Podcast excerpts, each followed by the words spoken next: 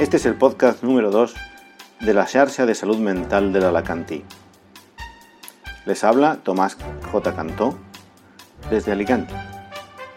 Sean bienvenidos al podcast de esta semana. Hoy el podcast es algo especial, pues eh, el entrevistado soy yo y me entrevistan los doctores Enrique Pérez y Vicente Elvira, jefes de psiquiatría respectivos de los hospitales de Alicante y de San Juan. Buenos días, estamos aquí con el doctor Tomás Cantó, que nos ha dado una magnífica sesión acerca de la catatonía. Y yo quería empezar primero con una afirmación, y es que todos los que le conocemos siempre nos transmiten una gran ilusión por sus, eh, sus experiencias, por su saber clínico y la primera pregunta, por ir para los orígenes, quería preguntarle de dónde nace esa ilusión, ¿no? De aquel médico joven que estaría estudiando no sé dónde, ¿cómo nació el interés por la, por la psiquiatría, precisamente? Bueno, en realidad la psiquiatría a mí nunca me ha gustado. Eh, a mí me ha gustado eh, la, neurofarmacología, la psicofarmacología, desde los años de, de la facultad. De hecho, fui alumno interno de farmacología. Y luego en sexto de medicina, estando en sexto me apunté también a primero de psicología en la UNED. Al final coincidieron ambas cosas y opté evidentemente por seguir con medicina. Y, y de hecho no había pensado nunca en la psiquiatría hasta que estuve delante del ordenador y descubrí que en realidad, más que la neurología, que es lo que yo creía que en realidad me gustaba, eh, a mí me gustaban las, las, vías de neurotransmisión, los receptores y todo este componente psicológico, psiquiátrico, ¿no? Y a partir de ahí entonces es cuando tomé la decisión. También aprovechando que quedaban dos de tres plazas en el clínico de Barcelona y dije, pues esta es la mía, ahí me voy. Muy bien, en eso vemos que mantiene la, la coherencia porque se le sigue, le sigue gustando, no hay nada más que escucharle. ¿Y por qué la psiquiatría infantil después dentro ya de ese campo? Pues te voy a decir lo mismo. Eh, tampoco me gustaba. De hecho, yo cuando estaba de R1, de residente de primer año, eh, recuerdo que decía, a mí si me quitan la psiquiatría infantil de delante, mejor, porque a mí los niños, con los niños no se me ha perdido nada. Pero fue llegar a hacer las prácticas de psiquiatría infantil, que no me las quitaron, y me quedé encantado. Coincidió también que eh, pues esas prácticas eh, yo compartía con algunas psicólogas muy inteligentes y muy guapas, y todo, todo suma, y me quedé encantado. De hecho, empecé de R3 en enero de R3 con esto y ya eh, seguí el resto de las rotaciones viendo pacientes en infantil y de R4 en el Clínico de Barcelona se podía dedicar el año entero a lo que quisieras y yo lo dediqué también a, a psiquiatría infantil. Luego salió una plaza de psiquiatría infantil en el clínico, me presenté, la conseguí y bueno, digamos que, que desde R3 casi que solo me dedico a psiquiatría infantil y estoy encantado. Y no sé si ahora el doctor Elvira querrá también aprovechar para vengarse de la entrevista del otro día. Obviamente. Eh, eso vamos. En primer lugar, la verdad es que te, te, quería felicitar porque siempre me ha sorprendido la capacidad de síntesis y, como decíamos antes, de narrar una historia a partir de, a partir de distintos elementos. Eh, y eso la verdad es que hace que las charlas eh, muy amenas, pero luego además te permite sacar conclusiones de cosas muy variopintas. Yo creo que no todo el mundo es capaz de poder sintetizar tanto conocimiento de una forma clara e intentar organizarlo. ¿eh? Así que mi enhorabuena por esto. Muchas gracias. Vale. Eh, también te quería preguntar con respecto, o sea, ¿qué fue en verdad lo que te nos has comentado antes que, que, decidiste hacer el tema de catatonía? Yo creo que por curiosidad, porque escuchaste algo, una charla también que se había dado sobre la catatonía, pero ¿qué te llevó a ti, eh, en definitiva y en conclusión, a decir voy a hacer el tema de la catatonía? Pues lo acabas de decir tú. Eh, pura curiosidad. No sabía nada de la neurobiología de la catatonía, solo sabía que existía, no sabía, y me llamó la atención, digo, ¿qué es lo que ocurre detrás de, estos síntomas tan abigarrados, tan llamativos? y tan notorios. Y no tenía ni idea. Y dije, pues, ¿cuál es la mejor manera de saber esto? ¿Qué me gustaría a mí que me contaran? De hecho, yo cuando elijo temas es, eh, es curiosidad. Es decir, es ¿qué me gustaría que me contaran? Si nadie me lo cuenta, pues me lo cuento yo solo. Eso fue, y os lo cuento a vosotros, e intento, intento, eh, gracias por tus comentarios, e intento que efectivamente sea algo que eh, transmita lo que yo he aprendido. Que creo que las charlas tienen que estar hechas para que a quien se las das a, quien le hablas entienda lo que estás diciendo y que se quede con cuatro ideas. No es importante dar muchos datos, es importante dar ideas, ¿no? Es la caña y el pez, ¿no? Hablemos de la catatonía, ¿no? Eh, un clásico de todos los psiquiatras yo creo que siempre nos, nos gusta, Calbaum, que lo has eh, citado muy bien en toda su extensión. Calbaum eh, reacciona contra Griesinger y los anatomopatólogos ¿no? y hace una gran defensa de la clínica. De hecho, él, aunque luego también se da cuenta de la debilidad de la clínica, pero su definición clásica era eso, una afectación cerebral intermitente que se caracterizaba por una serie de signos y síntomas y que tenía una evolución característica y además unos fenómenos eh, psicomotores, ¿no? que es lo que siempre nos llama más la atención desde fuera. ¿Qué quedaría hoy de esa concepción clínica estructurada de entidad de la catatonía? ¿Quedaría algo? Eh, pues fíjate que eh, después de casi siglo y medio, eh, casi que volvemos otra vez a, los orígenes porque eh, durante muchos años la catatonía eh, se asimiló a una de las formas de la esquizofrenia. Esto es la influencia, como decíamos, de Emil Kreppel y de Bloiler, ¿no? asignándola ahí.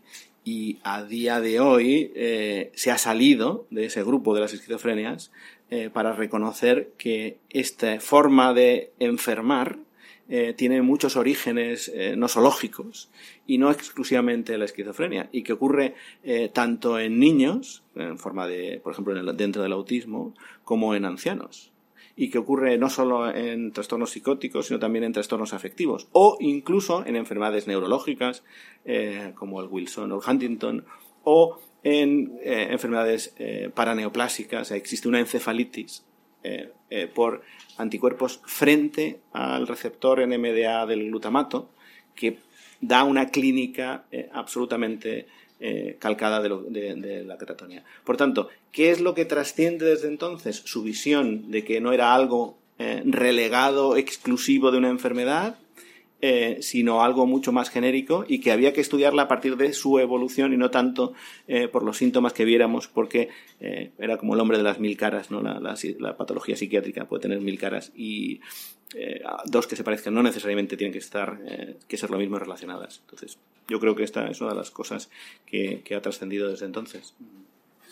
Siguiendo con esta fe de Calvaun en la clínica, Recuerdo que también él hacía mucho hincapié que había una especie de signos precoces y patognomónicos que le permitían diagnosticarlo, un poco como hacíamos antes con la esquizofrenia, los síntomas nucleares, ¿no? Él hablaba, si no recuerdo mal, de la verbigeración, de los mutismos eh, parciales, de la conducta patética. Es decir, hoy podríamos seguir apoyándonos en algún signo clínico que nos permitiera sospechar una evolución hacia una catatonía o esto ya es ciencia ficción, como decía en la charla. Eh, en la psiquiatría solo tenemos clínica. El resto de datos en los que apoyarnos no tenemos ni pruebas biológicas eh, ni pruebas de, que, nos permitan diagnosticar nada. Por lo tanto, seguimos apoyándonos en la clínica. Eh, yo creo, yo creo que independientemente de lo que dijera, se dijera hace siglo y medio o ahora, lo que hay que utilizar todos es el mismo patrón de funcionamiento y utilizar los mismos criterios. No solo decir que los usamos, sino además usarlos. ¿Eh? y que cuando diagnosticamos catatonia sea porque se cumplen los criterios que hemos adoptado como criterios de catatonía, de forma que todos hablemos de lo mismo. Los síntomas hace en 1899, 1873, cuando este hombre es cuando habla de la catatonía o de la locura tensional, eh, son básicamente los mismos que ahora, más algunos añadidos que hizo Bloiler o Kreppelin, más además la importancia de la tensión psíquica que es fundamental, el sufrimiento que hay detrás de esta catatonía. Por tanto, mm, bueno, como patognomónicos o prodrómicos no, pero que todo lo que entonces se apuntó, las grandes descripciones clásicas, son la base de la psiquiatría de hoy en día. No tanto de la investigación, pero sí del diagnóstico en el día a día. No podemos eh, dar un salto al vacío y eh, decir no sirven los síntomas si no tenemos ninguna alternativa. Entonces, eh, yo creo que sería un desprecio eh, muy, muy, muy poco honesto y muy poco respetuoso. Has nombrado varias veces la encefalitis anti-NMDA y es curioso porque todo el gran edificio de la psicopatología que nace con Pinel y llega hasta la primera mitad del siglo XX, ¿no? Y luego hay como un gran frenazo. Una, pues bueno, siempre que hablamos de psicopatología ya hablamos en pasado, ¿no? Hay quien lo achaca que se hizo también la psicopatología, se describió todo tanto y también que ya no había nada más que aportar, pero hay otros autores que defienden que fue el encuentro, digamos, el encontronazo con los grandes síndromes psiquiátricos orgánicos lo que, no se pudo, a lo que no se pudo dar una explicación que generó, y en aquella época fue la, la encefalitis epidémica, ¿no? En ese sentido, ahora, eh, claro, ante eso, o se produjo una reacción dogmática, ¿no? Seguir afirmando que lo que se había descrito en psicopatología era verdad por, por principio, o la reacción, digamos, más pragmática, que es la que ha adoptado ahora el DSM-5, ¿no? Como tú muy bien decías, que, bueno, pues a lo mejor no era un trastorno, no era una enfermedad, pero sí que es un síndrome. Y como síndrome, como conjunto de síntomas, lo podemos encontrar en diversas entidades, ¿no? Y lo importante es que sepamos eh, reconocerla, hacer estudios de cómo tratarla. Eh, en este sentido, ¿Piensa usted que la psicopatología, por lo tanto, sería más, eh, em, o sea, como, menos principal, por decirlo de alguna forma, menos importante, y quizás sería el reconocimiento lo que nos permitiría ponerla cada vez en, un sitio distinto? O sea, no sé cómo decir, relativizar su etiología, su evolución y centrarnos en el reconocimiento clínico y sobre la base que asienta. A ver, yo personalmente, en mi día a día, no solo, no, solo en el trabajo, sino también personal, em, creo que todo lo que sea mantener dicotomías, eh, hacer buenos, malos, eh, nos lleva a errores. Entonces, em, no podemos vivir sin la psicopatología, eh, no podemos funcionar con acción y reacción, ni con buenos y malos.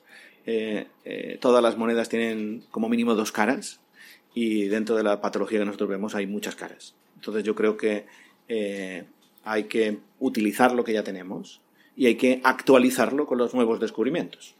Eso no significa que nada eh, sea falso ni que nada sea absolutamente cierto. Pero claro que hay cambios de paradigma. Lo que pensábamos que era una cosa, luego descubrimos que es otra.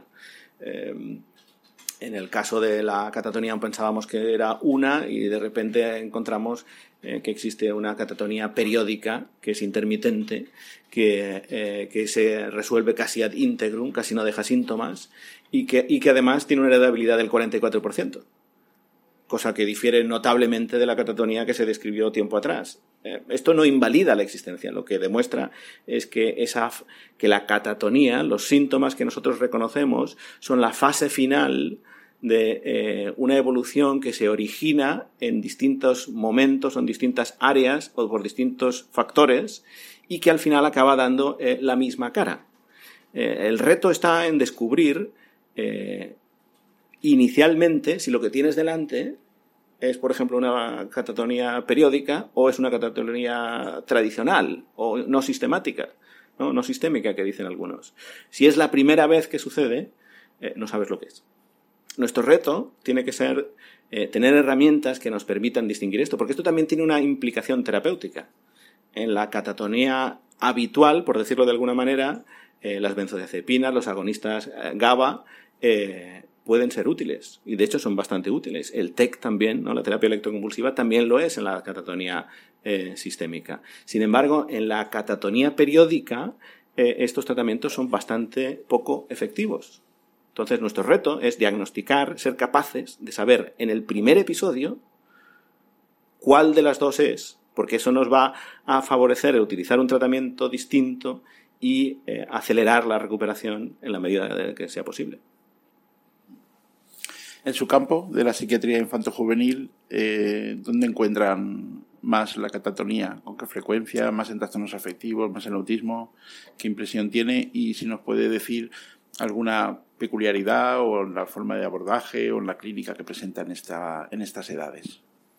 Em, en los niños em, también se presenta la, catatonía em, y, se presenta más en niños que en niñas lo cual supone estadísticamente, epidemiológicamente, una diferencia respecto a los adultos, donde se ve más en mujeres que en hombres. Em, dentro de las entidades puede aparecer la discapacidad intelectual, sin duda, dentro de esa afectación general que puede haber en el cerebro, y, y se ve con bastante frecuencia para lo que es la catatonía eh, dentro del autismo.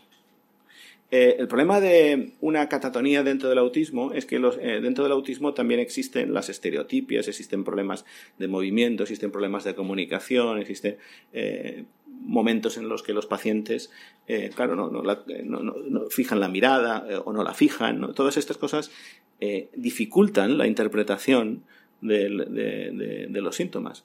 Por lo tanto, habría que pensar en que algo sucede cuando un patrón habitual de funcionamiento en un niño o un adolescente autista de repente cambia y se vuelve quizá más autista o empiezan a aparecer todos estos, claro, cuando aparece ya la flexibilidad aérea, ¿no? las posturas, ¿no? esos poses que se mantienen antigravitacionales, sean eh, dirigidas o sean espontáneas, pues entonces resulta más fácil. ¿no?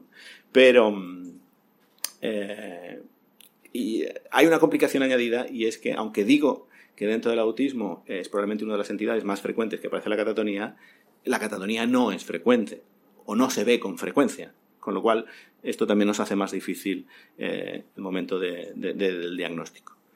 Respecto, al tratamiento, no soy consciente de que haya eh, ninguna diferencia porque, como digo antes, eh, salvando las diferencias de que los niños son cerebros en evolución y que no están completamente formados, no están completamente diseñados, la catatonía no deja de ser ese patrón final de respuesta frente a unas noxas externas o internas que desconocemos y que lo que tendríamos que diferenciar es saber cuáles son los, eh, las catatonías sensibles a agonistas GABAérgicos eh, y cuáles son las que no son sensibles a estas catatonías.